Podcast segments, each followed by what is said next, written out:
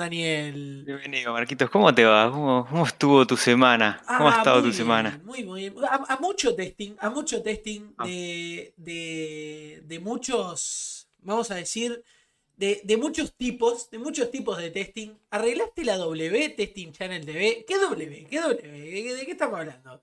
No, no, no ¿Eh? sé. No sé de qué, me, de qué me está contando. Quiero saludar antes que nada a Benedict y Stanley Gris, que están ahí al firme. Están diciendo que llegamos tarde, Gastón. Están diciendo que llegamos tarde. Y vos me vas a contar por qué llegamos tarde. les voy a contar a todos por qué llegamos tarde. Porque tuvimos unos par de problemas técnicos. Tuve un par de problemas técnicos. Estoy teniendo, Marcos, un par de problemas técnicos. Es que dejé el cargador de la laptop en la oficina. Entonces, literalmente tengo los minutos contados de este, de este Twitch, pero que no panda el único porque eh, ya tenemos un plan B. Ah, en, el, hipotético caso de que estemos acá un buen rato y se me corte la conexión y me dejen de, ver, se me apague la máquina, tengo mi otra computadora, solo que eh, no voy a poder tener video porque es una desktop, pero hasta ahí no hay problema. Ah, de paso, mientras vos te conectás, yo hago malabares ahí. seguro, hacemos malabares. Seguro que sí, seguro que sí. Bueno, bueno, vamos a arrancar. Quiero arrancar primero que nada, que me olvidé el capítulo anterior, pero, eh, pero no, lo, no lo voy a hacer dos veces. Le quiero mandar un saludo a Matías Pires de Testing para Todos que estuvo mirándonos. Es una página que da cursos de testing y demás, lo pueden buscar en, Instagram, y nos estuvo mirando y nos estuvo publicitando un poco ahí, que, le copó un viernes, un viernes a la noche y con mate, así que Matías, un saludo muy grande, muchas gracias, y muchas gracias, a todos los que se vienen copando. Hoy, esta vez tuvimos más cortita, la hicimos hoy, la, la, encuesta. Eh, esas son cosas que le pasan a Maricera, ¿no? A Daniel, no dice Jime por ahí.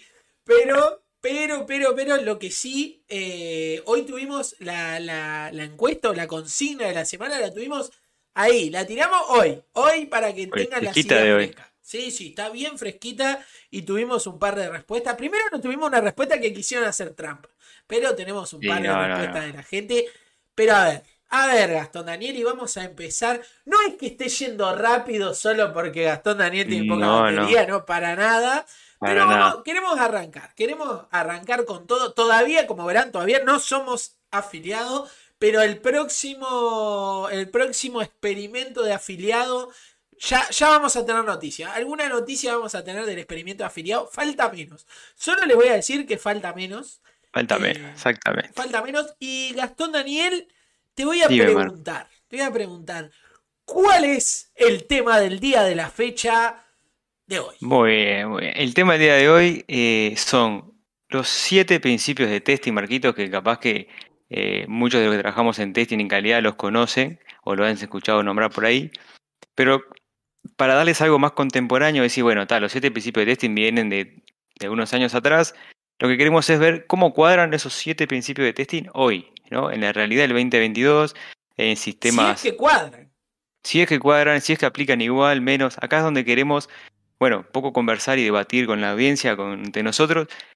¿Qué nos parecen? Si cuadran igual, se aplican igual o no aplican, qué tanto aplican, qué cambian, qué modifican. Entonces, la idea de hoy es eso, presentarles al que no sepa y al que aún no tenga claro los siete principios de testing, cuáles son y en base a eso, bueno, vayamos discutiendo a ver qué opina cada uno y qué nos comentarios nos hacen llegar por el chat. Pero vamos a arrancar como hacemos siempre. Me, encantó. Me encantó el programa que tenemos hoy. Porque hoy dejamos un poco la filosofía del capítulo Hoy es un programa más concreto. Hoy vamos a ir más a lo concreto. Hoy, vamos a ir a los principios de testing, pero vamos a arrancar el día de hoy viendo un par de, de respuestas. Viendo un par de respuestas.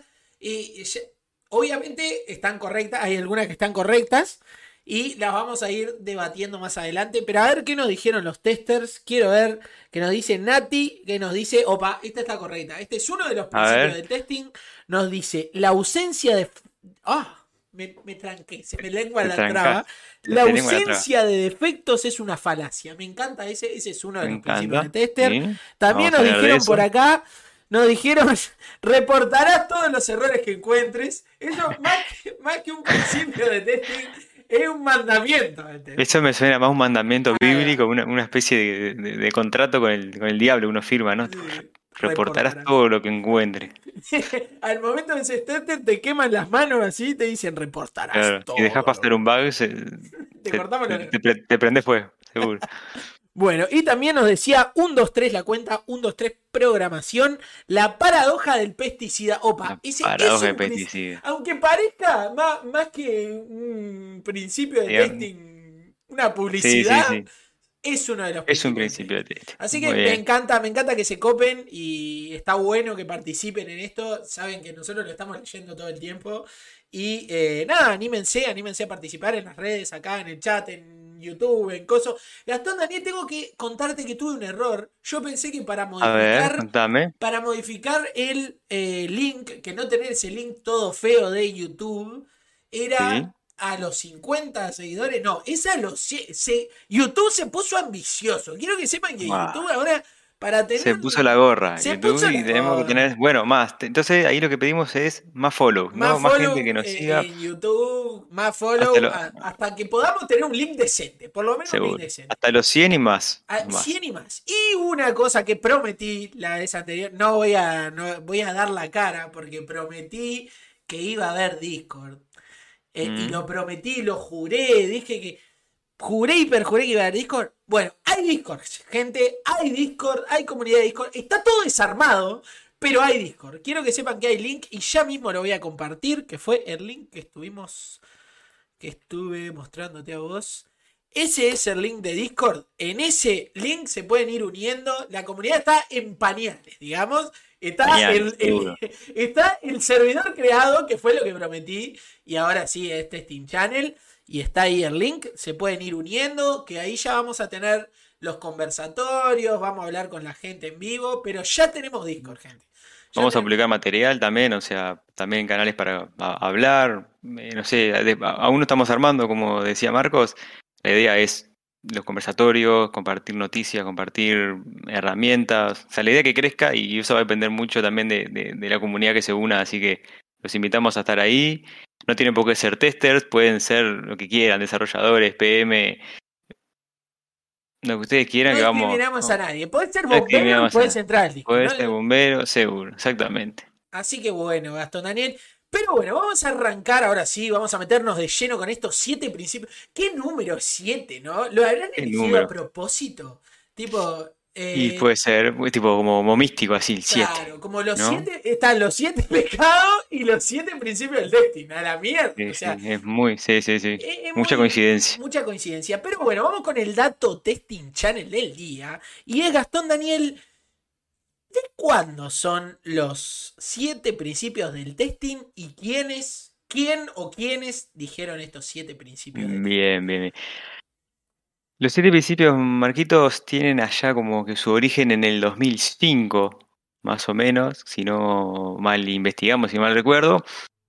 Y uno puede pensar, si, ah, pero entonces no son tan viejos. Pero bueno, que ya han pasado varios años, ahora le vamos a tirar un par de, datos de qué pasaba. Te iba a decir, eh, pero 2005 fue ayer. ¿Qué, me estás diciendo? Sí, pero, pero eh, no, no fue ayer, Marquito. ¿Vos qué estabas haciendo? ¿Vos qué estabas haciendo en el 2005? Saca la cuenta. Saco la yo ya la saqué de antemano, pero vos qué estabas haciendo en el 2005? Porque parece que...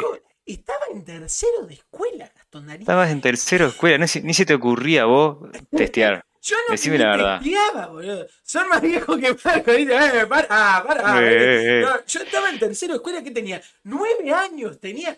Vos, uno dice 2005 y parece acá nomás, pero no, yo tenía nueve años. Ya han pasado, ya han pasado un montón de años, gente. Yo estaba en primero liceo, para que tengan una idea. Este, o sea, éramos nada, no, sabíamos ni que existía el testing en para, nosotros. Para, Gato, entonces te pregunto, si yo estaba en tercero de escuela, vos eras un, adolescente en primero de liceo, los principios de testing son más viejos que qué cosa, Gastón Daniel, por ejemplo. Y bueno, por ejemplo, eh, son más viejos que el HTML5, por ahí podemos algo, algo relacionado a la a, la tecnología. HTML5, por lo que estuvimos investigando, se lanzó en 2008. ¿ah? O sea, vienen de antes de esto. Otra cosa que se largó por ahí en 2005, justito a la par de los principios, fue YouTube, que hoy tenemos todo en YouTube, tenemos canal de YouTube, cualquier cosa que no sepamos, vamos a buscarla a YouTube, queremos cocinar una receta de algo, vamos a YouTube. y, salió en el 2005, gente. O sea, parece que, parece que, ah, nada, el 2005 fue la vuelta de la esquina, pero No fue la Entonces, estos principios de testing, por ejemplo, y acá investigando cosas, estos principios de testing se hicieron antes de que se, se inventara Android. Son previos a Android. O sea, hicimos principios de testing antes de que hubiera Android, antes de que hubiera testing mobile antes que hubiera testing mobile fuerte del, grueso, ¿no? De decir, probamos en Android y, en, o en iOS, ya existían los principios de testing. Por eso que, eh, eh, el cometido del capítulo de hoy, ¿no? Es decir, che, pues estos principios datan del 2005, ¿no? Este, ¿aplicarán igual al día de hoy? ¿Por qué? Yo me Obviamente. Pregunto, ¿aplican, ¿aplican hoy que, por ejemplo, otro dato? La mayoría de las webs de hoy en día o, de los sistemas, pues, en general están en Angular, en React y tienen un backend Node.js. ¿Sabías que todo eso, no existía, Gastón Daniel? No existía. Nada de eso existía. O sea, que no está viendo algún desarrollador o un tester muy interesado por la parte de desarrollo de la parte técnica, todos esos frameworks de que ahora solucionan la vida diaria y que, ah, no, NPM, install, no sé qué, no existía nada de eso, era todo a pedal, era todo eh, no sé, no quiero, pero era JavaScript, CSS puro y, un poco de HTML, ¿no? O sea, nada de esos frameworks. 4. 4, seguro. Así que bueno, vamos a arrancar con estos principios. Entonces, la idea, como decía Gastón, no es, no es decir los principios y ya, sino que es ver si estos principios que datan del 2005, cuando todo lo que nombramos no existía, siguen aplicando, no siguen aplicando y si no, ¿qué estamos enseñando, muchachos? y, si siguen aplicando, ¿cómo, cómo por ahí eh, se ajustan, no? Eso es un poco también que esperamos debatir. Pero entonces, ah, si querés, Marquito... Un datito antes, eh, que eh, estos siete principios de testing son de 2005. La primera vez que se vieron fueron en la primera edición del syllabus del ISTQB, que es una, una empresa, ¿puedo decir una empresa? Una sí, es la International Software Testing Quality Board. una, organización que se dedica a certificar mm. cosas de testing. En 2005 largó estos eh, siete principios de testing, así que si los quieren buscar, mm. están ahí. O sea, están escritos en piedra en el syllabus. Así que nada. Eh, sí, y, bueno, una de las de las cosas que, digamos, sin hacer propaganda al ICTW, pero de lo que tiene es, ese syllabus es parte de, de, su primera certificación como tester internacional, en donde recién ahí abordan estos temas de los siete principios fundamentales del testing, ¿no? Ahí va, ahí va. Y bueno, ¿cuáles? Vamos, vamos a arrancar, vamos a arrancar y te voy a preguntar a vos, Maricha. Arranque, arranque con el arranco, principio de tester. Bueno, vamos a arrancar un principio que ya, ya, ya de pique es como que, ¿qué estamos diciendo? ¿No? El primer principio dice así, dice que la ejecución de pruebas, o sea, el testing que nosotros hacemos, demuestra la presencia de defectos. Y ahí voy a entrar un poco en detalle para entender qué hace esto. Básicamente lo que quiere decir es, y capaz que por ahí hay, alguien de la, de la audiencia lo, identifica más, la ausencia de defectos, perdón, la, ¿cómo era? La ausencia de evidencia no es evidencia de ausencia. ¿Qué quiere decir? Esto es, el testing solo puede demostrar por sí solo que cuando encontramos una error, que, que hay errores en el sistema, pero nunca podríamos darnos la seguridad de que no existan errores en el sistema. ¿Está? Esto quiere decir, digamos, que si vos tuviste la, mala suerte, Marquitos, de que tuviste dos semanas probando un sistema y no encontraste ningún error, no pudiste reportar nada de ese sistema, no, te da vos la certeza, no te da las garantías de decir este sistema está limpio de errores. O sea, para hacerla completa la frase sería, el testing demuestra la presencia de errores, no verifica la ausencia. Ese sería el principio. exacto, exacto. Ahí está. Uno, capaz que ahí eh, vamos a hacer una, una analogía, ¿no? Nosotros que nos gusta la, analogía. Vamos a tener que tener un banner que diga momento analogía. Momento analogía, sí, sí, sí, sí. Porque... Dice que el segundo principio es hacer calentar a los desarrolladores, dice Gris, y no, no es ese. no, no, no, eso lo hacemos de chapa nomás. Eso que nos gusta. de regalo. De regalo. Bien. A vos que te gusta ir a pescar, ¿no? A mí también, ¿no? A vos que te gusta ir a pescar, Marquito. ¿no? Si vos vas a pescar, este, te llevas ahí tu sillita, tu caña, tu, valija de pesca. Lo bizcocho.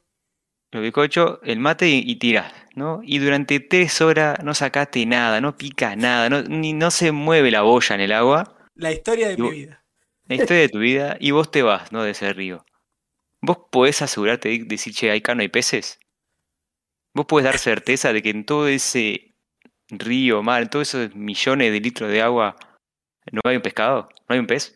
Eh, me encantaría decir que sí, pero no, que no, no, no pasa eso. con el testing pasa lo mismo. Vos estás en un sistema más o menos complejo y tuviste la, poca suerte de no encontrar un error, ¿verdad? A vos te da la certeza, vos podés firmar, vos, vos firmarías un, un contrato, pondrías tu firma en decir, este sistema no va a fallar nunca. Eh, no, me niego, me niego. Evidentemente que no, evidentemente que no. Y si lo haces, eh, te va a ir mal, te va a ir mal. te va a ir mal, la va a pasar mal. Yo no me, porque voy a salir, si fuera por mí en tu analogía, en, tu analogía, en todos los ríos del Uruguay no hay un pez, No hay un pez, no hay, seguro. Eh, en el agua no hay peces, según tu, analogía. Entonces, en más un poco de eso, la idea es pensar, ¿no? Ok, estamos hablando de que esto, este principio de que el testing solo muestra la presencia de efecto, no su ausencia ¿Cómo aplica al, al, día de hoy? ¿no? En, pensemos en sistemas de hoy muchísimo más interconectados que sistemas de hace del 2015, por ejemplo. Sistemas muchísimo más complejos, con librerías muchísimo más complejas, eh, no sé, con paradigmas incluso de hasta desarrollo y metodologías que capaz que en 2005 no se, no se, no se usaban o recién estaban saliendo, ¿verdad? Este, por ejemplo, en contextos, no sé, de DevOps, integración continua, despliegue continuo, que todo eso es bastante nuevo, ¿no? Este, ¿Cómo te parece a vos, Marquito, que aplica esto? Si, si se puede, si, primero que se aplica, si está vigente al día de hoy, y si está vigente igual o cambia. ¿A vos qué te parece? Y a mí me parece que está más. Ese, este, este principio me parece que está más vigente que nunca. Primero que nada, porque nosotros podemos testear un montón de cosas, por ejemplo, enfocarnos, enfocarnos en el sistema, enfocarnos eh, en la funcionalidad dentro de nuestro sistema que, en ese momento existían quizás, o y, pero a menos escala, por ejemplo, y ya de pie que te digo, servicios, ¿no? Servicios. Servicios. Entonces yo probé mi aplicación, la probé, la, la caí a testing, así, todo, con color, anduvo bárbaro. Porque yo la probé en un ambiente de prueba y la probé, la probé, la probé, la probé. Y dije, bien, esta aplicación hoy por hoy dependemos de servicios externos. La levanto, la tiro al Play Store, abro así, open, explotó. Mm. Explotó. Y vos habías probado. ¿Vos te animás probando toda la aplicación a decir, no, esta es una aplicación que no tiene defecto, no va a fallar? No. Yo, eh, bajo mi, experiencia me dice que en ningún tipo de aplicación, ya sea servicio, mobile, no sé, una calculadora, yo no pondría nunca la firma de que no se van a encontrar errores. ¿No? Incluso concuerdo totalmente contigo de que esto en realidad como que se intensificó esto, ¿no? Y ojo, no es un. Capaz que este principio uno lo ve por fuera y dice, ah, lo que está haciendo acá es lavarse las manos de que si hay un error en producción. No, ¿eh? Es la típica, ah, no, claro, el, testing, claro, el testing no, no, evita que haya errores. No, está bien, no lo evita. Ahí no queremos lavar las manos, pero es simplemente entender de que errores va a haber siempre, oportunidades de mejora hay siempre, y creo que con, la, con las aplicaciones que tenemos hoy en día más. ¿Por qué? Porque son aplicaciones que ya no son, digamos, un típico, una típica aplicación de escritorio, una aplicación cliente-servidor. Hoy tenemos aplicaciones que están conectadas con todo el mundo, interactúan con millones de servicios, con APIs, eh, con librerías. Las aplicaciones se utilizan en otros contextos, Marco. Vos antes usabas un sistema que te imaginabas, una web, un sistema Windows, un sistema de escritorio. Sentado en un escritorio. Sentado en un escritorio. Usándolo sentado en un ¿Eh? escritorio, ¿no? Nunca te imaginaste una aplicación en tiempo real traqueando tu ubicación, eh, utilizando la cámara, recibiendo interrupciones, eh, recibiendo notificaciones de otra cosa, te quedaste sin batería, o sea, te, pasa, te pueden pasar un montón de cosas en tu contexto que te condicionan también más la aplicación. Entonces yo resumiendo este punto del primero, que tenemos el primero de siete, yo creo que está más que vigente y cada vez eh, y, se intensificó mucho más. Es algo que va a crecer, o sea, es un principio, ¿te animás a decir que es un principio que va a quedar en los anales de la historia y siempre va a estar vigente? ¿O te estoy vendiendo en un compromiso? Eh, yo, yo, yo, creo que sí, yo creo que va, que va a estar siempre. O sea, eh, la, experiencia me, ha demostrado que no hay sistemas infalibles. No hay sistema que diga, este no va a fallar nunca, este es eh, bug free, ¿no? Eh, libre de errores. Yo no creo que, exista. Bien. Ni que vaya a existir. Bueno, y ahora, y ahora vamos con. Creo que, creo que quedó bastante demostrado. El primero, el primero que lo recordamos, el primer principio de testing era el testing demuestra la presencia de errores, pero no su ausencia. Ese era el primero. Y vamos con el segundo. El segundo, ah, el segundo, déjame la mía. Déjame, vos, déjame la mía el segundo. Me encanta este segundo porque es algo así. En, eh, está escrito en piedra como el testing exhaustivo es imposible. Y yo lo traduzco un poquito al criollo que no se puede probar todo. Es imposible probar todo. Y, esto, y esto en, si lo pensamos en el contexto de 2005, o sea, vos, decís, bien, las webs quizás eran tablas, ¿te das cuenta? O sea, y, la red social más usada era MySpace, era Fotolog, que, tenías que subir una, una foto por día, si no, tenías que pagar, si no, pero... una foto por día y, que te comentaran y demás. Y hoy por hoy que tenemos, tenemos como decías, sistemas ultra mega mil conectados, eh, es, una locura probar todo. Y, por más que se, se, se, haya enfocado en el tiempo, y no es un tema de tiempo, Gastón Daniel, porque vos me podés dar todo el tiempo del mundo que quiera para testear, pero no vamos a poder probar todo porque no tiene sentido.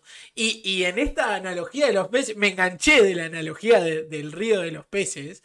Eh, ¿Se imaginan si para asegurar que, en esta, que en este mar, que en un mar de peces, los, vamos a decir que los bagres tienen, tienen bigote, tuviéramos que pescar todos los bagres del mundo para asegurarnos que tengan bigote, no tiene sentido. En cambio, haciendo un análisis de si encontré, por decirte algo, 10 millones de bagres y todos tienen bigote, podemos decir, bien, los bagres tienen bigote. Entonces, es, algo así el principio del test. Es, no podemos probar todo. No podemos probar todo y no debemos. Es imposible y, no queremos probar todo tampoco, ¿no? ¿Estamos de acuerdo, Gastón Daniel? Que... Y, no, y, no, no vamos a encontrar un proyecto o un contexto de un proyecto en el cual sea redituable probar todo, ¿no? O sea, es, como, bien como dice la frase, el testing exhaustivo no es posible, pero no es posible ya desde la teoría, Marcos, y, no tenemos ni por qué pescar todos los bagres, ¿no? De, del mundo para decir, yo tengo un sistema que recibe un valor numérico y procesar algo, ¿no?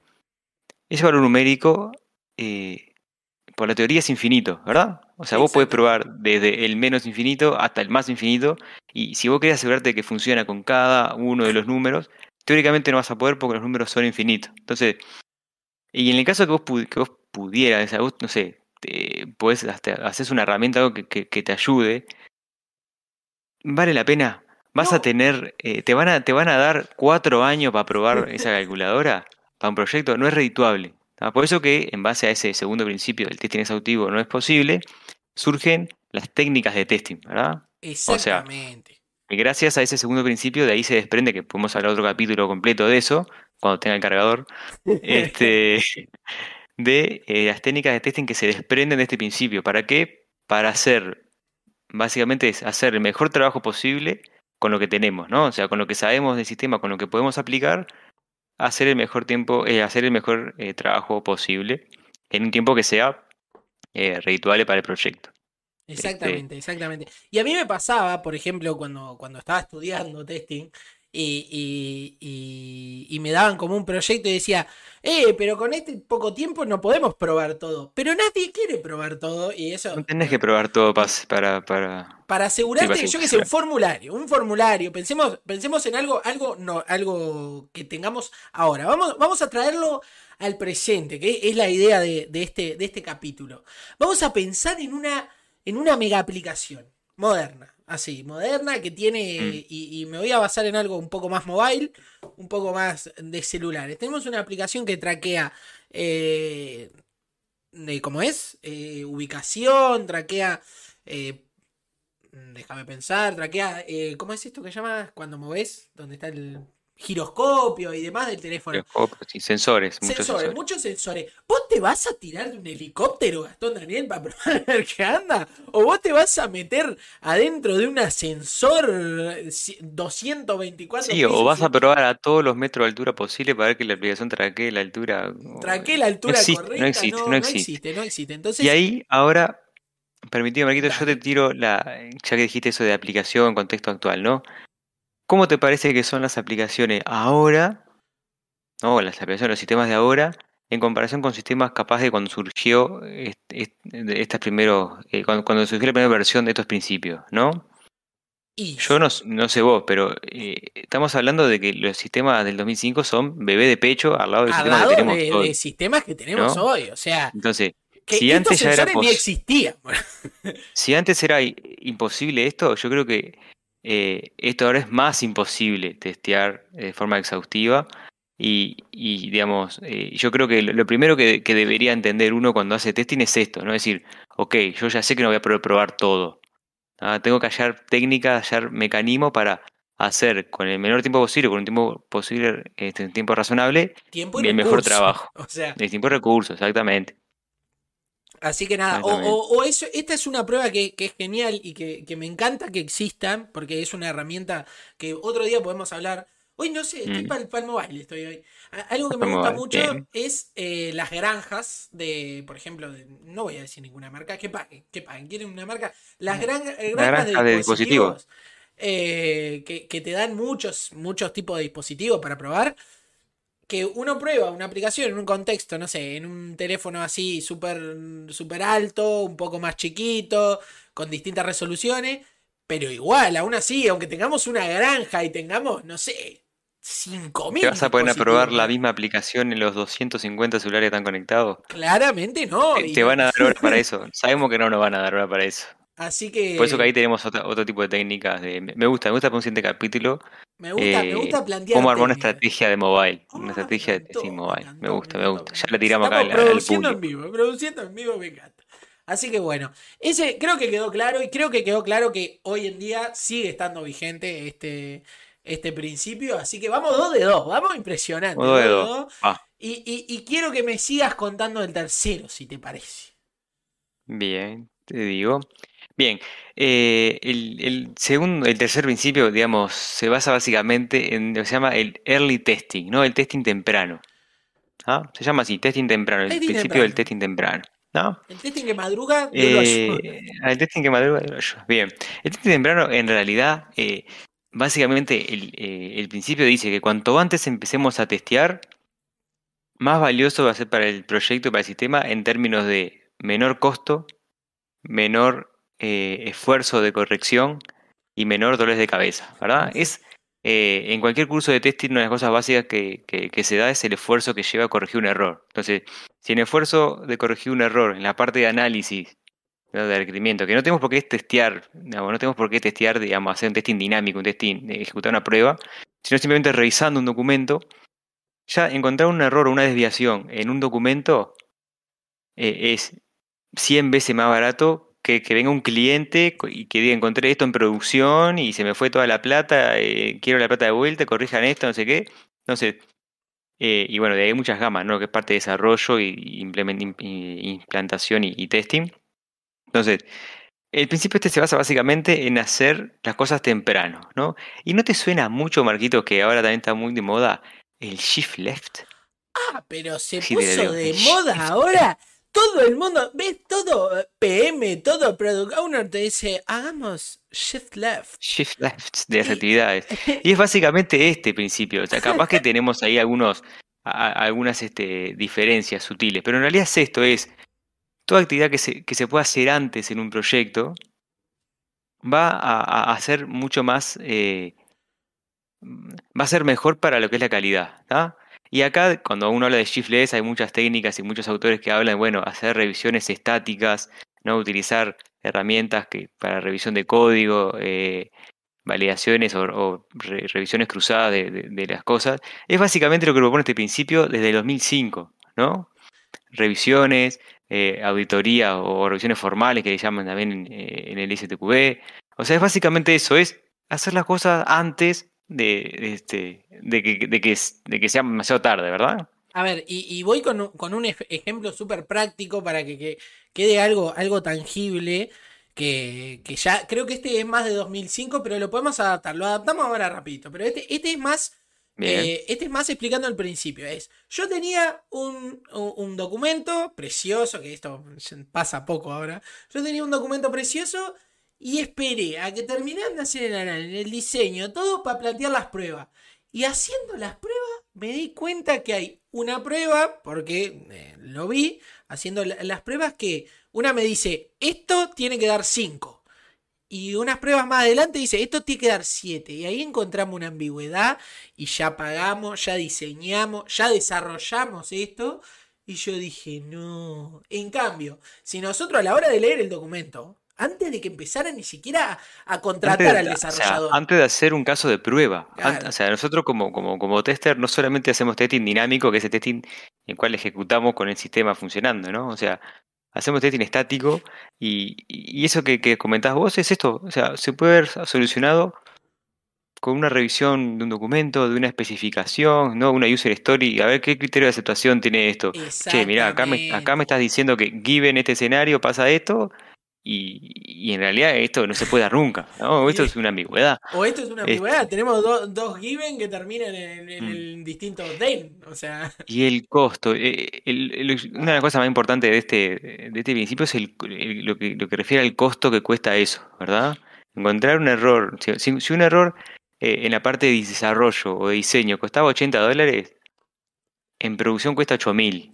Y en testing cuesta dos semanas de trabajo, bueno hagan la cuenta cuánto eh, cobran ustedes y, hagan prorratenlo por dos semanas y fíjense cuánto puede costar un error que se puede haber solucionado antes. Por eso que este es el, tercer principio, el, testing temprano, y se puede mezclar con ciertas este, pautas y, definiciones del shift left. Y, bueno, yo, sinceramente, Marquitos, este siento que eh, se intensifica con esto del contexto actuales, pero creo que estamos llegando a, eh, a que cada vez se respete más este mm. principio. O sea, eh, yo eh, comencé con, testing puro, testing dinámico, y, los primeros años de mi carrera fueron pura exclusivamente, pura exclusivamente, bueno, probar cuando está, cuando está instalado en testing, en la mente de testing, y hoy siento que estamos un poco más cerca del desarrollador. Capaz que parte por las metodologías ágiles también y sí, todo el tema de, metodologías ágiles nos han como, como acercado a nosotros un nos han acercado al equipo de desarrollo, pero yo siento que estamos cada vez tirándonos más a hacer un testing temprano y que no solamente me llaman y dicen, ah, che, Gastón, instalado, empecé a probar. empecé a probar. Eh, hace cuatro meses que arrancó el proyecto. Sí, pero arrancar por ahora porque ya recién instalamos. Eh, siento que cada vez pasa menos eso y pasa más de lo bueno que es hacer un testing temprano, ¿verdad? Así, que, nada. Vigente, vigente, hashtag. Vigente, vigente, y, vamos por buen camino, vamos por buen camino ah, en eso.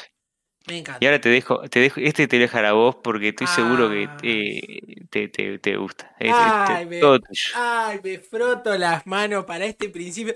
Este principio en el que más nos vamos a pelear. Si hay algún desarrollador en el chat, nos vamos a pelear en este principio. Todos sabemos que este, este principio se lo inventamos nosotros a ustedes. O sea, se los dejamos regalados en bandeja. Así le dijimos, este principio del testing es gracias a ustedes, desarrolladores de mi corazón, que se llama en, español, pará, porque justo lo, tengo en inglés. ¡Ay! Se me fue en español. Tenía una imagen recién gigante y se borró la imagen. Pero bueno. No sé qué pasó con la imagen. No sé qué pasó. Le juro que se borró la imagen, que lo tenía en este, español, pero en, en inglés es defect, defect, clustering, que lo voy a traducir en criollito, que En español Dime. Dale, si no lo, si no lo digo yo. No, no, en, criollito es... Eh, los errores están todos juntos. En criollito es... Los errores están agrupaditos. Hay como focos. ¿Vieron como COVID? Lo voy a explicar así, tal cual. ¿Vieron como el COVID? No era que había COVID en todo el Uruguay, sino que había focos. Así, bueno. Los errores van a estar ahí van a estar como todos agrupados. ¿Y por qué este es un principio de test? Y uno dirá, ¿y por qué decir que están agrupados? Yo no puedo encontrar un error de la punta de, desde el login hasta el logout, o sea, de, de, toda la aplicación. Pero sí, es verdad, es verdad que algún error va a encontrar. Pero lo que dice este principio es que hay lugares en donde hay que poner más ojo. Y es bastante matemático, ¿no, Gastón Daniel? Tipo, este, este principio tiene una regla matemática. Tiene, y sí, tiene, y tiene un trasfondo estadístico. La estadística dice que eh, los defectos dentro de un sistema se agrupan en determinados componentes. O sea, por eso lo del clustering es por eso, porque es agrupación de defectos. Y, y, es más que matemático, es estadístico. O sea, se ha, se, ha, se ha, estudiado y se ha demostrado de que no es que los, los errores, digamos, si vos tenés 10 módulos y haya 10 errores en el sistema, tengas uno por cada módulo. No, se ha, se ha visto de que por lo general tenés 8 de esos bugs en un módulo y 2 en otro. O sea, están agrupados en determinadas funcionalidades, están agrupados en determinados componentes. Y ahí me vas a apuntar vos, Marco, pero, pero ¿y por qué? ¿Cómo se agrupan? ¿Y por qué pasa ¿Y cómo Se agrupan, se agrupan y por qué pasa? Y bueno, sí, te lo pregunto, pero ya, ya como que huelo la respuesta, pero a ver, todos sabemos eh, que, a veces, mirá, y lo, voy a hacer, lo voy a hacer muy, muy, voy a ser tan bueno con mis amigos desarrolladores, que si vos estás construyendo un, un, puzzle, un puzzle, vamos a hacer un puzzle, y cuando haces la parte de afuera es fácil, porque el bordecito, ¿sabes? Entonces en el bordecito no le va a errar. Haciendo, vos buscás las la, fichitas que son planas, así, está, está del borde. Ahora, y eso lo hacemos todos, bien, más o menos, ya sabemos hacer todo un puzzle borde. Ahora, cuando entra el medio, cuando hay que separar por colorcito, cuando. un puzzle de esto. Yo quiero decir que jamás pude hacer un puzzle de más de mil piezas. O sea, para que tengan una idea, mil es mi tope, así que imagínense. Eh, pero como que es así, claro, hay cosas que son un poco más difíciles y el tester sabe. A ver, eh, eh, hay cosas que son más difíciles, hay cosas en las que no entra un, un parche de código. O sea, un login, más o menos, todos sabemos hacer.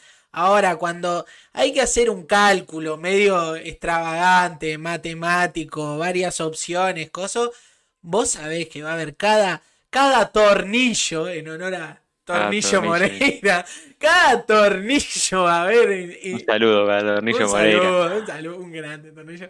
Eh, hay cada tornillo que vos decís, ah, si hay tornillo, hay, hay, muchos cosas que están atadas con alambre. hay cosas que están muy atadas con alambre. Eh, para bajar un poco más a tierra lo que estás explicando, es verdad, hay componentes del sistema que son más simples que otros, ¿no? Si vos me decís una funcionalidad de, login o de, ingresar una compra, capaz que es mucho más fácil o menos compleja que calcular en base a determinado stock, la ganancia, el retorno de inversión, o sea, hay cosas que eh, más, en el sistema es más fácil que otras. Entonces, ¿Dónde se van a agrupar los errores? ¿Se van a agrupar eh, de forma homogénea en todos esos componentes? No, se tienden a agrupar en, que, en los que son más complejos, en los que al desarrollador por ahí les cuesta más desarrollar. ¿Por qué? Porque tiene más cálculos, más idas y vueltas. En lo que a veces el negocio es más complejo. No tiene por qué ser culpa del desarrollador solamente, sino que el negocio es complejo. Y entonces, porque un login podemos hacerlo todo, usar contraseña y algo más. Pero calcular, no sé, el interés compuesto de determinado préstamo, no sé qué, puede ser mucho más complejo. Este, y, digamos, es por eso que, se, demostró que no es que si yo encontré, hice una prueba exploratoria y en el primer módulo encontré cinco errores, voy a encontrar cinco errores en el siguiente módulo. Puede ser que no encuentre ninguno, puede ser que encuentre muchos más, y encuentre 45 en ese, en ese módulo, y entonces el siguiente ya puede ser que no encuentre ninguno. Porque pues, se tienden a agrupar, se tienden a juntar todos los defectos en pequeñas partes del código, y ahí entran de vuelta técnicas muy eh, conocidas, como por ejemplo análisis de criticidad, ¿dónde voy a probar? ¿Voy a dedicar el esfuerzo de forma pareja en el sistema? ¿Voy a dedicar el esfuerzo enfocándome en lo que sí sé que puede haber más errores? ¿Ah? Eh, ponderar de las funcionalidades, fijarme, digamos, si esto es un sistema que está en mantenimiento y yo sé que en estos durante el primero, las últimas, no sé, durante las últimas cinco regresiones, en estos módulos no encontré ningún error, voy a dedicar el mismo esfuerzo ahí. No, si no encontré ningún error, ¿por qué no me enfoco en cosas nuevas, en cosas que están refresquitas, que están recién desarrolladas? Y ahora, trayendo este, este principio del día de hoy, que es lo que hablamos, ¿no? Aplicaciones mega interconectadas por todos lados, eh, eh, servidores interactuando entre sí, a veces no siempre de la misma. ¿Dónde van a estar errores? Ah, ¿Dónde van a estar los errores? Y si es verdad que se agrupan. Y sí, es verdad que se agrupan y es donde donde confluye todo. Yo creo, creo que está ahí. Cuando a mí, cuando a mí me toca testear una aplicación de estas super mega interconectadas por todos lados, y bueno, ¿dónde voy a dedicar más mi esfuerzo? Ahí, donde se conectan justo todas estas, todas estas, estas vías o, e, este tipo mm. de, de, distintos fuentes. En, en, todos los puntos de interacción del sistema es algo que estadísticamente tienden a agruparse ahí, ¿no? De un sistema a un sistema B capaz que cada equipo de desarrollo sabe y se desarrolla bien su producto, pero ¿y la integración? ¿Cómo es esa integración? Ahí tienden a haber muchos errores. Eh, bueno, temas de compatibilidad, ¿no? O sea, la integración se puede por, plataforma también. Este, Sí, y yo, volviendo a la consigna, ¿y esto aplica hoy por hoy, Marco? ¿A vos qué te parece, no? Sigue aplicando y cada vez más, porque cada vez conectamos más, eh, más cosas con más cosas. O sea, más Cada vez una red de conexión es exactamente. Exacto, Yo pienso, yo pienso y, cada vez tenemos sistemas más complejos, ¿no? o sea, eso mismo. Eh, Por ejemplo, Gastón, y, ya te, dejo, pero esto, esto es algo que me, explota la cabeza. En 2005, a vos ni se te pasaba la cabeza, por ejemplo, pensar en un videojuego cross-platform. O sea, jugar que la misma persona esté eh, jugando del celular, otro desde el Play y otro de la, de, la PC. Eso, pero no existía. Imagínate testear eso. ¿Dónde va a estar ahí? Va a estar donde se conecta el, la PC con su manera, cosas. Y sigue aplicando, para mí sigue aplicando porque el foco que voy a hacer eso, hoy en día lo pienso, en el foco que le haría sería en esas conexiones y es mm. donde para mí va a haber más bugs. Exactamente.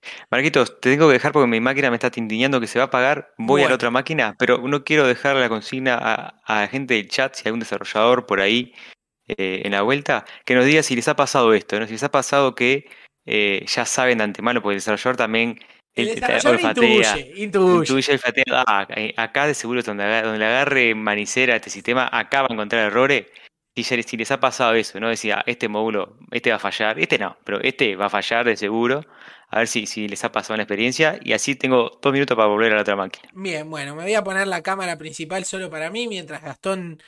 Mientras Gastón se cambia. Y bueno, yo voy a conversar un rato, no sé. Vamos, vamos a esperar. Ya vuelvo, ya vuelvo, ya vuelvo. Ya vuelve, ya vuelve. Vamos a esperar que Gastón se cambie. ¡Oh, mirá! Me dejó medio colgado. Vamos, vamos, vamos. No, esto no es así. No, esto tampoco es así. Ahora sí. Ahora sí. Me dejó recolgado Gastón ahí. Porque Gastón se va y nos cambia la, la cámara que normalmente usamos. Pero bien, estamos, en vivo, estamos en vivo. Bueno. Mientras vuelve Gastón, eh, vamos a hacer un repaso entonces. Vamos a hacer un repasito de lo que tenemos hasta ahora. Lo que tenemos hasta ahora es... Eh, principio del testing. Uno, el testing muestra la presencia de efectos. ¡Epa! Ahí apareció. He vuelto. Ahí volvió, ahí volvió Gastón. Estoy De vuelta sin cámara, así que dejemos a tu presentación nomás. Ah, que se te vea vos en pantalla completa. Bueno, bien, vamos a hacer ahí una, una, unos movimientos extraños. La gente de YouTube va a ver estos movimientos horribles que estamos haciendo de cámara. Ay. Ah, está. No pasó nada. Bueno, estoy solo, pero está Gastón por ahí. estoy acá, estoy acá, estoy acá. Disculpen hoy. Bueno, problemas técnicos tenemos todos. Y, y bueno, sí. me olvidé del cargador, lo acepto. Lo acepto. Te olvidaste del cargador. Estaba haciendo un repaso rapidito de los, los que vamos hasta ahora. Llevamos cuatro, cuatro, cuatro principios, nos quedan tres. Son el testing muestra la presencia de efectos, pero no su ausencia. Demuestra, perdón. el, testing exhaustivo es imposible. En criollo no se puede probar todo. El 3 es hagamos testing temprano, desde lo antes posible que se pueda hacer testing. Y el 4 es los defectos están agrupados en eh, por ahí. Están, están agrupados. Defect clustering. Bien. Voy a corregir un poquitito la cámara. Ahí está. Bueno, Gastón Daniel, ¿qué tenemos entonces? El siguiente, el 5. El número 5, que lástima que no estás en cámara porque ah. es, de los más lindos de explicar. este es, este divino, este, y aparte es como que el más, el más chic, ¿no? El más tipo, ah, la paradoja del pesticida. Claro, la paradoja del pesticida. ¿Por qué le pusimos la paradoja del flea? Del, del pesticida, del pues, Bueno, porque el pesticida, el flea es una marca comercial, ¿no? El no, es una marca comercial. ¿O sí? Ah, Yo para mí, una marca, para mí era Fleet de marca comercial. Ah, pero entonces, no, importa, no, importa, La paradoja del pesticida. Y este, Marquito, lo voy a explicar para que todos estemos alineados.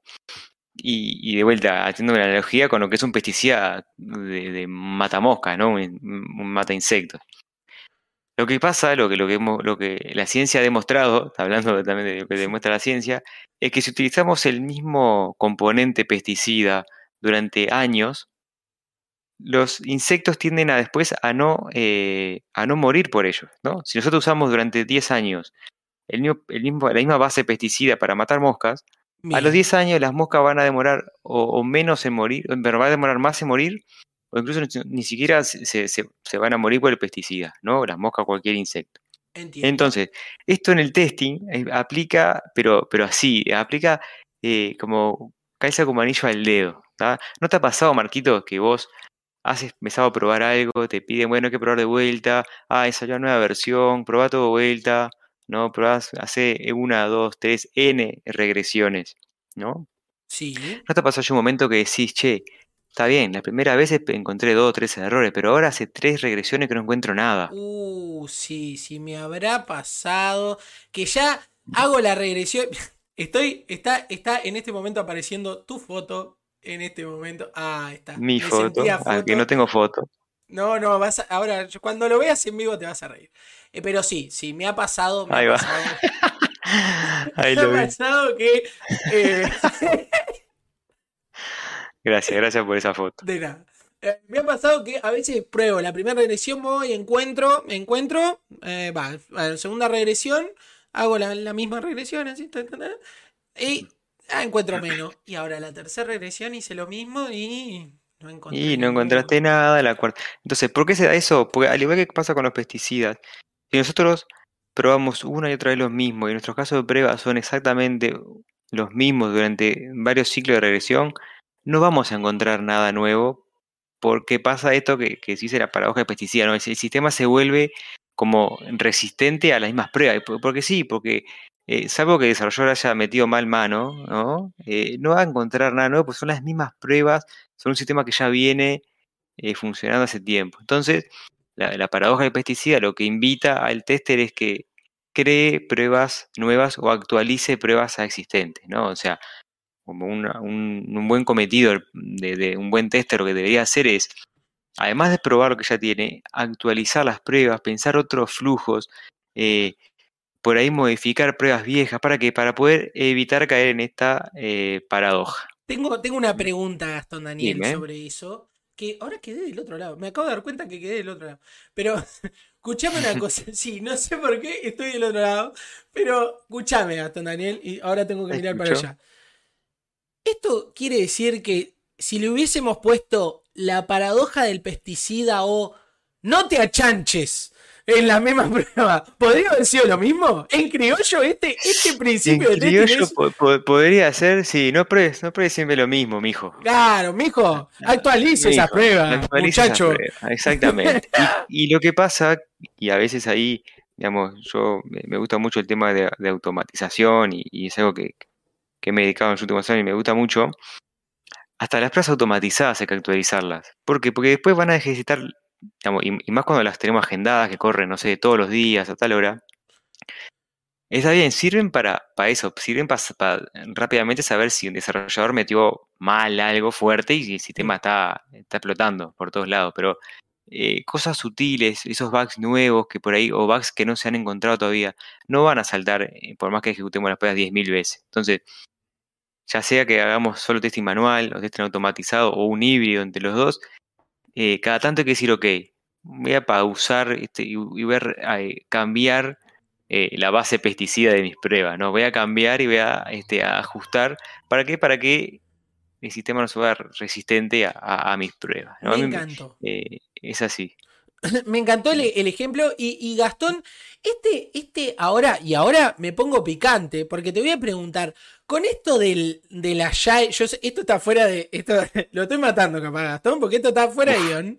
Pero, pero como él tiene la foto ahí, está durito, que dice, dice Benedict que le encantó la foto. Benedict, te tiene que gustar lo que estoy diciendo, no mi foto. Benedict, por favor.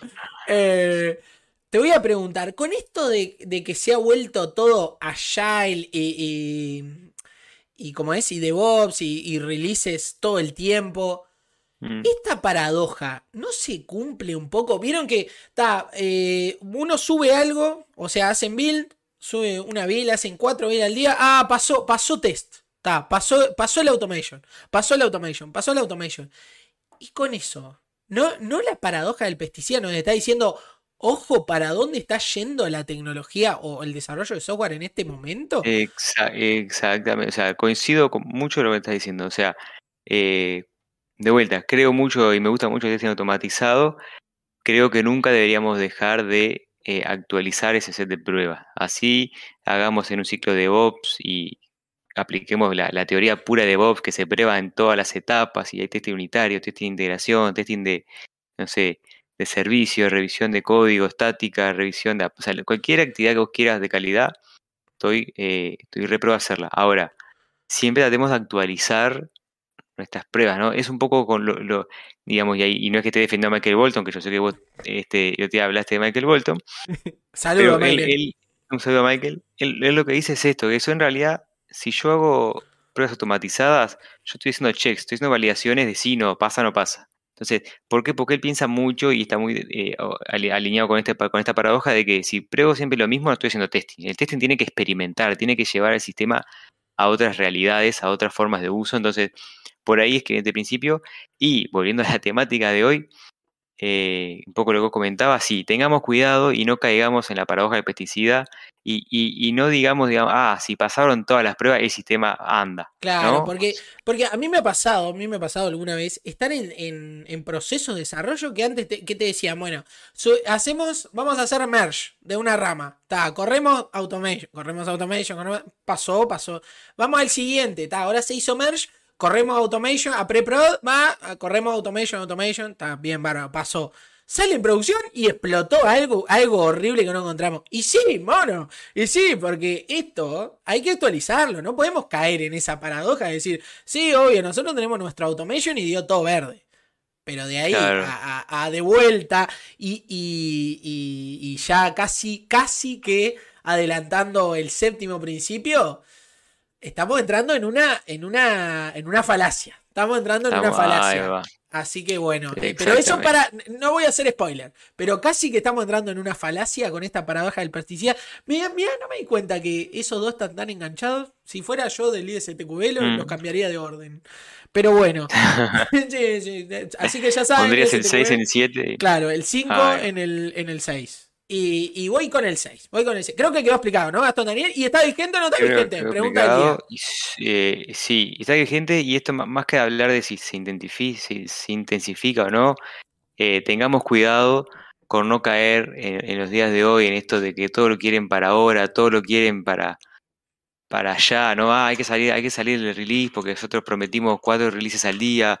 Eh, si pasaron los tres, vamos, vamos, vamos a producción. Cuidado con esto. Siempre, Ojo al tejo ojo al tejo, como dice el dicho, tengamos presente de que eh, a mí ya, ya si vos me decís, Marco, mira, hay, van tres, eh, tres regresiones que yo pruebo lo mismo, ya te digo, ya no estás ah, probando con la misma calidad. Ya no estás probando. Casi que no estás probando, te diría. Exacto. Así que bueno, bueno, quedó vigente y a tener cuidado, a tener cuidado con la paradoja del pesticida, a cambiar de, de Flea, si ya comprabas uno, compra el otro. Así que me encantó. Bueno, y vamos con el sexto. Vamos con el sexto. Y ya, ya con, la foto. Me, mata ver tu foto así. Y, tiene un subtítulo abajo. Es genial. primera que encontré en Google. Quiero que lo sepas. o sea que esa foto está en Google. esa foto está en Google que dice: Mi nombre es Anton Marichal. La gente que está escuchando esto en, en Spotify en el futuro, para la gente del futuro que lo escuche en Spotify, vaya a YouTube y mire la fotito porque es genial. Es como yo hablándole a un, un blandengue. Aparte se ve que me daba el sol, ahí tengo muy medio, con los ojos chicatos, como Es, lo más parecido a yo estar hablándole a un blandengue en la Plaza Independencia, viste que están duritos. ah, qué duro. Pasó, pasó el chiste. Pasó el chiste. Vamos con el sexto principio del, testing, que es el testing eh, es contexto dependiente. Me, encantó porque lo, leí en inglés y me encantó para traerlo al español así. Mm. El testing es contexto dependiente. ¿Y por qué pasa esto, Gastón Daniel? Y, creo que lo, estuvimos un poco hablando cuando hablamos de testing exploratorio y, diferentes cosas. Es que lo que explica es que no podemos hacer el mismo testing, aunque fuera el mismo sistema, por ejemplo. Por ejemplo, y, esto es, es, genial, no podemos hacer el mismo testing del mismo sistema si lo vamos a usar en la Antártida o en el Sahara. ¿Estamos de acuerdo o no estamos de acuerdo, Gastón Daniel? Estamos de acuerdo, estamos de acuerdo. Eso que, decía vos es, es algo cual. O sea, eh, el testing depende del contexto en el cual se tenga la aplicación en el cual se, se usa, ¿no? Incluso el mismo sistema y sistemas distintos. O sea, si yo te digo, claro ¿cómo encararías una estrategia de testing para una aplicación bancaria versus una estrategia de testing para un sistema, por ejemplo, de eh, inventariado. Ah, no. ¿Haría lo mismo? No, no, total, cosas totalmente distintas. O sea, en el, inventario creo que, me, enfocaría mucho en los datos finales, digamos, y en el banco en los procesos. A ver si esta transacción está bien, si, si hace lo que debería. Y ahí es donde entra esa parte de contexto. Yo lo quería hacer un poco más, más, más visual, que incluso el mismo sistema, yo tengo el mismo sistema, pero lo voy a usar en dos contextos totalmente opuestos. Y ya es distinto. Por ejemplo, un sistema de navegación, más te digo, un sistema de navegación. No es lo mismo si yo lo tuviera en una aplicación para el auto, que el que lo usa sea el que está manejando, a un sistema de navegación para un guía. Un guía de turista que está tranquilo, mirando, sentado. Y eso, y eso lo, es todo contexto. O sea, son muchas cosas, es contexto, pero, pero el testing depende 100% del contexto. Más te digo, este es de los principios que a mí más me, convencen, y, ya lo vamos a traer al hoy. Pero para mí todo lo que es testing es contexto. Un tester que no entiende el contexto de la aplicación o, quién la va a usar, yo creo que no la va a probar bien. Así te lo digo. Yo, eh, una de las cosas que me pasa es, vos tenés que probar esto y te dan un sistema. Bueno, está, pero ¿y qué es esto? Ah, ¿O para ¿Qué dónde? Es esto? ¿Qué hace? ¿Para quién la va a usar? ¿Dónde? Exacto. exacto. son esas preguntas que a veces eh, capaz que, que nos abocamos mucho a técnicas, nos abocamos mucho, ah, voy a usar parcial de equivalencia, no sé, valores límite, voy a usar, eh, no sé, combinación de pares, me voy a usar una herramienta que me saca todas las posibles combinaciones de estas variables. Pero, ¿dónde vas a usar esto? ¿Cómo lo vas a usar? Eh, cada cuánto, eh, cómo es tu situación, ¿no? O sea, lo que vos decías es, es, re importante, ¿no? No es lo mismo tener, por ejemplo, puedes hacer un sistema de, navegación que lo vas a usar al aire libre, o sea, que capaz de un contexto que tenés luz, luz natural, mucha luz, ¿no? Con respecto a una luz más artificial, más tenue. Lo usás en un contexto, por ejemplo, caminando por la calle, que tenés que también prestar atención al tránsito, a otras personas. ¿Entendés? Entonces, todo ese contexto eh, es lo que todos, digamos, de, como TESA debemos asimilar antes de, de, ni siquiera tirar la primera línea, ¿no? Decir, ok, este sistema se va a probar en este contexto. Y por contexto, como decías vos, podemos hablar de un montón de cosas eh, el contexto de uso del usuario final, el contexto eh, de, dónde corre ese sistema. Yo creo que ahí entran en juego muchas de las cosas del 2022, ¿no? Es decir, eh, yo creo que, los, que, hoy tenemos un contexto tan amplio que, que, incluso hasta tenemos que decidir, ¿no? O sea, este contexto no lo puedo probar pruebo en este contexto. O sea, lo entiendo, pero lo, dejo fuera de alcance porque no, no, por el tiempo que tengo no lo voy a poder exactamente, simular. Exactamente. Y, era un poco cuando hablábamos de, hacer el testing exploratorio, me acuerdo en, en tema roles. ¿Qué son esos roles? Quieras o no, son contextos distintos, son gente. Son contextos de uso distintos.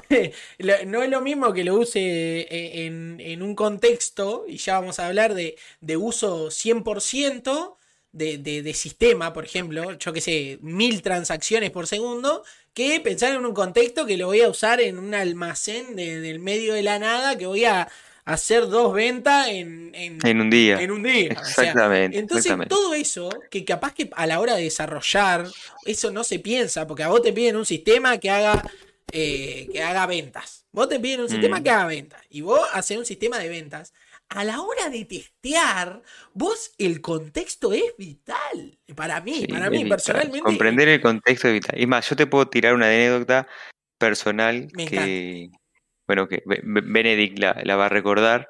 Es que eh, haciendo el sistema para la tesis de, mm. carrera, eh, pensamos, bueno, sí, la aplicación se sincroniza con el servidor, carga todos los datos y las imágenes y las envía.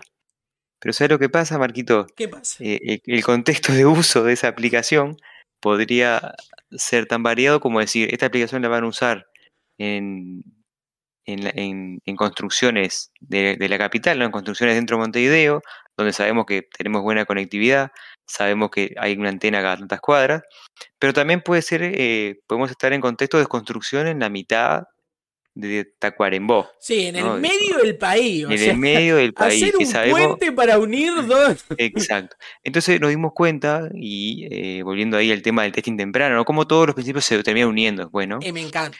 Nos dimos cuenta que, apa, no podemos hacer una aplicación 100% sincrónica, porque si la persona la quiere utilizar en la mitad del campo, sin conectividad, no va a poder.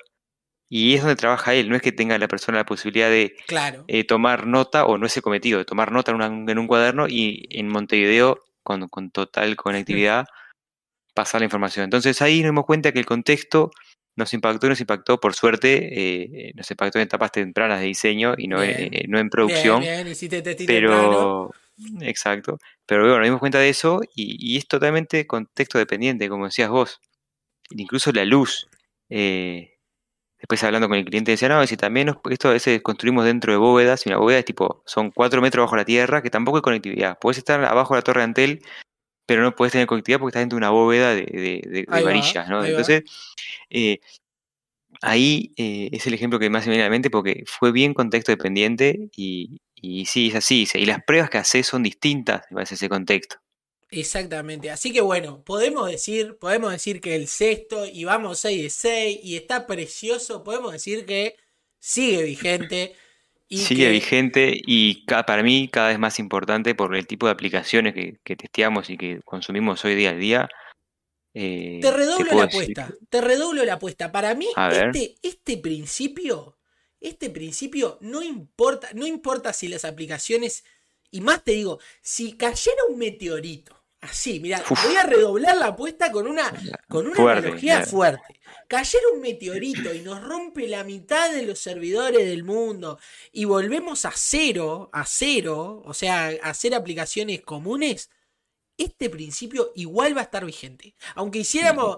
Estaríamos en otro contexto totalmente distinto, post-apocalipsis. Post-apocalíptico, así que... ¿No te pasa ahora, por ejemplo, que... Perdón que te corte. Dale. Que ya el contexto de la pandemia cambió la forma que usabas la tecnología? Sí, sí, sin duda. O sea, la usabilidad que tuvimos que pensar post pandemia, antes decíamos, bueno, yo qué sé, ¿quién va a usar Zoom? Bueno, lo van a usar gente. ya se me escapó otra marca. ¿Quién, va a usar, esto? Eh, gente que está, está en la tecnología para hacer meets. Y nos encontramos con un profesor de, geografía de 70 mm. años que tuvo que meterse. Y ahí hay que probar contexto. Bueno, contexto, eh, coso. Y ya tuvimos que cambiar el tipo de testing que hicimos. La aplicación quedó igual el testing hubo que cambiarlo. El testing totalmente distinto. Así que nada, sí, concuerdo totalmente contigo. Eh, son cosas como que marcan el, uso de, la aplicación y el contexto es una de ellas que, hay que estar eh, filosos con el tema del contexto, ¿no? O sea, mi recomendación final para pasar al último punto es, antes de sentarte a diseñar tu primer prueba, aplicar una, técnica de testing, analizar el contexto, analizar los, los distintos contextos de uso que puedes tener esa aplicación. Porque no lo vas a usar siempre en un escritorio con luz artificial eh, blanca, tranquilo a las 8 de la mañana. No. lo vas a usar en otros contextos que te van a cambiar totalmente la experiencia de uso de los sistemas. Así que bien, venimos 6 de 6, precioso, y vamos con el último, que ya lo nombré un poquito en la del pesticida y me encantó, me encantó para engancharlo con eso y no sé qué te parece, te lo voy a dejar, te lo voy a dejar y contame cuál es el séptimo principio. Bien, te lo cuento, te lo cuento y ya eh, es, un, es, uno, es un poco raro, o por lo menos el, título no dice nada, pero eh, e, el, título sería algo así, sería que el séptimo principio habla de la falacia de la ausencia de incidentes, que capaz que ahí, ya cerrando lo que sería eh, los siete principios, habla mucho del primero, ¿no? Pero básicamente lo que es esta falacia de la, ausencia de incidentes es, hipotéticamente, Marquitos, Bien. Este, que, vos ya has encontrado todos eh, los errores, se hayan corregido todos los errores. ¿Bien? O sea, yo fui, testé, encontré muchos y los corregimos todos. Y están todos corregidos, ¿no? Igual ahí tampoco podrías asegurar de que el sistema cumple con, eh, con lo que espera el cliente o con las expectativas del cliente, por ejemplo, ¿no? O sea, eh, que un sistema sea 100% libre de errores no te asegura de que no haya incidentes o no te asegura, digamos, de que el usuario es, digamos, de que el sistema cumple con las expectativas del usuario. Y ahí entran en juego, creo que el resto de los principios, el ¿no? por, el, contexto, te iba a decir. Por, eh, la agrupación, lo de testing exhaustivo no existe, o sea, no importa eh, qué tan seguro vos estés de, que no haya más incidentes, nada te asegura de que el sistema, ah, está, ok, el usuario, el sistema no falla, ¿esto es lo que pidió el usuario? No, no sabes por qué, porque eh, puede ser que el usuario, y ha pasado en muchos sistemas, haya pedido otra cosa, puede ser que el usuario se haya imaginado el sistema de otra manera. ¿ah? Eh, y va por ahí un poco el, séptimo y es como el más complejo de entender, capaz. Claro, claro. Es, un ¿Ah? poco complejo de entender porque en realidad como que engloba a todos los otros. Porque te va diciendo. Vieron que, en, todos hemos dicho, bueno, en este no encontramos errores, pero. O, no se puede probar todo, pero sabemos que hay errores, no sé qué. Pero este para mí es vital y es genial. A mí me encanta, me encanta engancharlo con el, con el 5, como les decía, de la paradoja del mm. pesticida. Porque sí, genial, vos tenés la regresión y, volviendo a esto de, como les contaba, los, este, este, este principio de testing en la actualidad, que decimos, bien, pasó testing, pasó coso, pasá todas las pruebas que vos ya hiciste. Y mm. eso, vos podés decir que es seguro el programa, vos podés decir que, que tu software es seguro. Sí, seguro o exitoso, o, que, que va a cumplir con, lo que el, con, lo que el usuario quiso, ¿no? O sea, creo, creo que exitoso es la palabra que más se me viene a la, a, la mente, decir, ok, si vos tuvieras un sistema en el cual no le encontrás errores, ¿no? Un sistema que nada te asegura que ese sistema en realidad sea exitoso o que el usuario lo vaya a usar este, o que lo vaya a terminar usando. ¿Ah? Es una falacia, es decir, ah, sí, claro, como el sistema no tiene errores, al usuario le va a gustar es eh, la, peor falacia que uno puede caer, ¿no? Exactamente, exactamente. O, ya mismo decir, mi sistema está totalmente absuelto de errores, así que el usuario... Y no, negro, y mm. no, porque, porque los errores están ahí, los errores están a, la, vuelta de la esquina. Y por más que estén ahí, tampoco estás seguro que hayas desarrollado, pudiste haber desarrollado muy bien, un buen equipo de desarrollo, eh, muy este, abocado a la calidad, y que hipotéticamente no haya errores, pero que nada te asegura de que eso sea exitoso eh, en producción. Entonces, eh, es, como que, bueno, entonces, ¿para qué hacemos todo este trabajo? Y bueno, hacemos porque eh, hay, hay formas de, hacer el mejor trabajo posible y darle algo, capaz que no 100% exitoso en, en, base a lo que quiere el usuario, pero sí que se acerque a lo que él esperaba, ¿no? Acá se me viene a la mente la típica foto de que uno tiene un árbol con una, una, ah, una hamaca. esa foto, la foto de la hamaca, el árbol. ¿Qué, ¿Qué, se imagina el cliente? ¿Qué es lo que le vendió? Ahí va. O que eh, todo arranca y bueno, ¿qué es lo que, lo, que la publicidad vendió? Una hamaca como con tres pisos. Eh, lo que el diseñador hizo fue tipo una hamaca que la colgó de una cuerda sola. y lo que realmente quería el, el cliente era algo para macarse, que podía ser una llanta, o sea, una rueda, perdón, de goma, o puede haber sido, eh, no sé, una pelota, ¿no? Para, para macarse.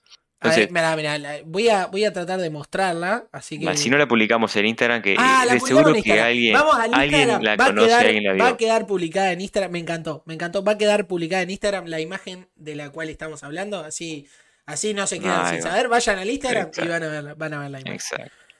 Y eh, Dado el contexto actual, Marquitos, estamos, parados hoy, este 2022, te diría de que eh, es una falacia que, creció. Que creció, que ha crecido cada hoy por hoy y que, va a seguir creciendo porque cada vez tenemos usuarios que por ahí son eh, más demandantes, tenemos, eh, vivimos en el mundo de la inmediatez, vivimos en el mundo de la poca tolerancia. Entonces, ya cuando eh, tenemos que estar muy filosos en la hora de decir, bien, desarrollamos un sistema, pero sepamos que por más que, no, que le pegamos mucha calidad al, sistema, mucho cariño para desarrollar, para testear, tengamos cuidado de, no, no, eh, no más seguro que esto sea exitoso en producción. ¿no? hay que trabajar, capaz que ahí sí, y una de las cosas buenas que las metodologías ágiles han traído, es trabajar mucho más con el cliente. ¿no? Vos imaginate encarando un proyecto hoy 2022 haciendo un, desarrollo en cascada y diciendo al cliente, ¿qué querés vos?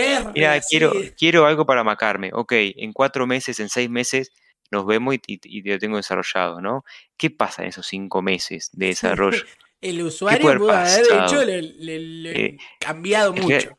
Realmente eh, al comienzo del proyecto el usuario se expresó bien, quería algo para macarse, ¿cómo lo quería? ¿Entendés? Y, digamos, y le desarrollamos eso, por más que sea la mejor hamaca totalmente er, libre de errores, ¿es lo que realmente quería? Entonces, eso eh, eh, este, este, estamos como, es como re interesante para, para, abrir la mente, ¿no? Este, este séptimo principio. Porque nada, te deja ahí como. Bajando como a tierra, y, y mirá, y esta creo que es un ejemplo que se me acaba de ocurrir con lo que dijiste vos, y a ver si estás de acuerdo.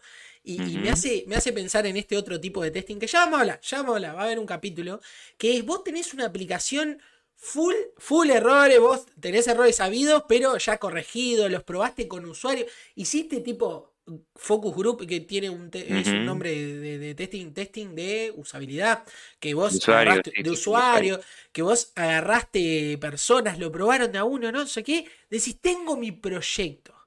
¿Y qué testing te faltó? O sea, lo sacaste a producción, lo descargaron. ¿Te acordás del Fall Guys? Que lo, lo descargaron 300.000 personas, no sé qué, cuando fuimos a jugar se nos cayó para la miércoles porque había testing de performance y nadie pensó en lo demasiado. Y ahí te sacaron otra cosa de la manga que vos entró en esa falacia de vos, mi sistema es no sé qué. Eh, hace cuatro meses que venimos con testing y no hay ningún error, ahí ya caemos en, eh, no respetamos el primer principio también pecamos en el otro del contexto, ¿no?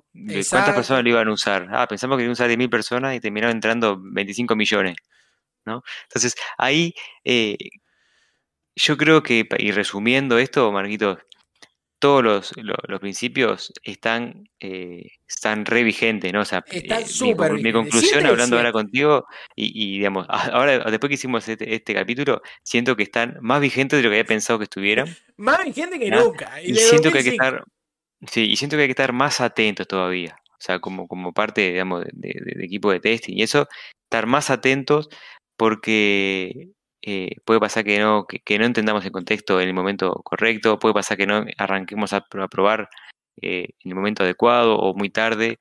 Este, la verdad que ahora hablando contigo quedé preocupado de que... Eh, si, lo estamos cumpliendo. Quedé, digamos, como más consciente de decir, che, estos cada vez están más vigentes y, y, y, el que no aplica más tiene como una mayor exposición hoy por hoy, ¿no? O sea, es como que... Así que, que, nada, me parece que que, resumiendo estos siete principios, eh, hay que conocerlos como tester, hay que transmitirlos, hay que eh, abocar por ello, ¿no? Es decir, eh, pongámoslo en práctica, nada de decir, ah, ya lo probé, no hay errores. No, no, no, ojo al tejo, de vuelta, revisame los principios. Bienvenido, Alvarín, que es tu primer mensaje del chat. Dice testing de carga y Es verdad, es lo que hablábamos, el testing de carga, que a veces lo dejamos afuera, no lo obtuvimos en, mm. contexto, pimba, nos saltó, lo usaron dos millones de personas y se nos cayó para la mierda con el sistema. Así que muy atento hay que estar. Y, nada, entonces, Gastón, resumiendo, más vigente que nunca los siete principios de testing, a estar atentos. Eh, y nada, creo que se nos fue el programa, ¿no? Se nos fue el capítulo. Se nos fue el programa, se nos fue el capítulo. Eh, antes de despedirnos, no sé si querés dar alguna novedad de lo que vamos a hacer. Uh, bien, bien, vamos a dar alguna que viene. Hoy, hoy y ayer, ayer y hoy, perdón, ayer y hoy está eh, comenzando, va, comenzó ayer, está hoy terminando ya, la Google I.O. Es la conferencia de Google que te anuncia todo lo que va a venir a partir de hoy para todo el año de eh, Google. Arrancan los desarrolladores hablando, todo. Es una conferencia bastante entretenida. Por ejemplo, hace unos años fueron que anunciaron, me acuerdo, Puppeteer, que es el, sistema de el lenguaje como de automatización de, Google. Me acuerdo que anunciaron el Puppeteer para Firefox el, el año siguiente. Entonces, Siempre hay alguna novedad, pero ¿qué vamos a estar haciendo, Gastón Daniel? A ver si... Y bueno, vamos a estar atentos, vamos a estar eh, analizando qué se presentó y que esté relacionado con la parte de calidad. Y vamos a traer para el jueves que viene, les prometemos discutir, bueno, si encontramos algo interesante, un resumen. Ya un resumencito, ya que... Básicamente hacer el trabajo por ustedes de eh, ver si hay algo interesante relacionado al testing, que de seguro lo hay. y bueno, y ver cómo, cómo nos impacta, ¿no? Así que de vuelta, si ustedes quieren colaborar y quieren, digamos, comentar, este, los invitamos a que vean la Google I.O. Y el jueves que viene, misma hora, mismo canal, nos juntamos a, hablar de testing. Hablar de testing en este Twitch de testers. Para testers. Chau, chau. Que pasen muy, muy bien. Hasta el jueves. Hasta el jueves. Chau, chau.